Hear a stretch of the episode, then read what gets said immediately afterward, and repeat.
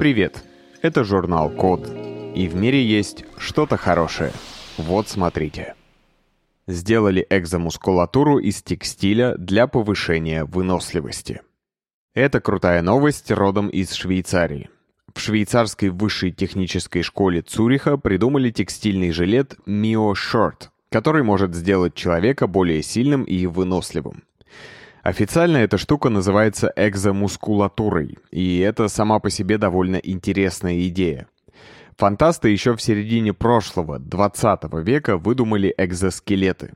Экзо означает «внешний».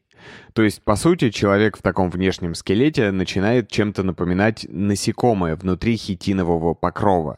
Он оказывается внутри твердого скелета, в который, кстати, тоже встроены своеобразные мышцы. Они нужны хотя бы для того, чтобы компенсировать дополнительную нагрузку от этого жесткого обвеса. Думаю, средневековые рыцари или современные реконструкторы могли бы в красках рассказать вам, насколько тяжело ходить в полном жестком доспехе. В общем, экзоскелет — это костюм Тони Старка, то есть Железного Человека. В кино и фантастике он, конечно, выполняет множество полезных функций. И летать помогает, и врагов в капусту покрошить, и чего только не. И подобные разработки действительно ведутся для армии будущего. Но сейчас экзоскелеты в основном делают с гораздо более гуманной целью. А именно помогать реабилитации пациентов, например, с мышечной дистрофией или травмами спинного мозга. Но вообще-то для этого далеко не всегда нужно городить жесткую, громоздкую и тяжелую конструкцию вокруг тела пациента. То есть она совершенно необходима, если задача экзоскелета сделать человека в пять раз сильнее.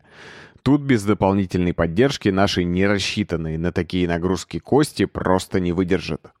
А вот если речь идет о том, чтобы помочь ослабленным мышцам, вполне достаточно просто продублировать их механическими аналогами. Ровно так и поступили в Швейцарии. Решили сделать максимально удобное устройство для каждодневного использования. По сути, это просто жилет из плотного текстиля, к которому прикреплены карбоновые площадки в местах крепления искусственных мышц. Сами мышцы представляют из себя тонкие тросики. Они располагаются параллельно мышцам пользователя. В движение их приводят электромоторы. Ну и, конечно, в жилет встроены датчики для считывания движений, которые собирается совершить пациент. Сейчас разработку тестируют в лаборатории, и, похоже, это успех. У здоровых людей выносливость в Short повысилась на треть.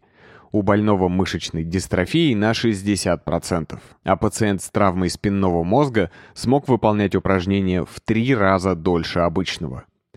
Правда, если присмотреться к видео под новостью на нашем сайте, можно заметить, что хотя само носимое устройство довольно компактное, Пока что оно подключено к большой коробке, которая стоит на лабораторном столе. То есть о домашнем или даже скорее повседневном использовании этой техники реабилитации речь пока не идет.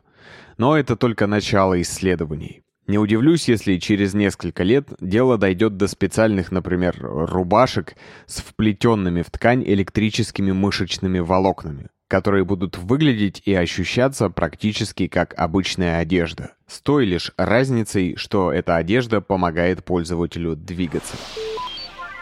Должен вам сказать, что эти программы мы записываем благодаря поддержке английского от практикума. Это практические курсы английского. Недавно там появился курс специально для айтишников.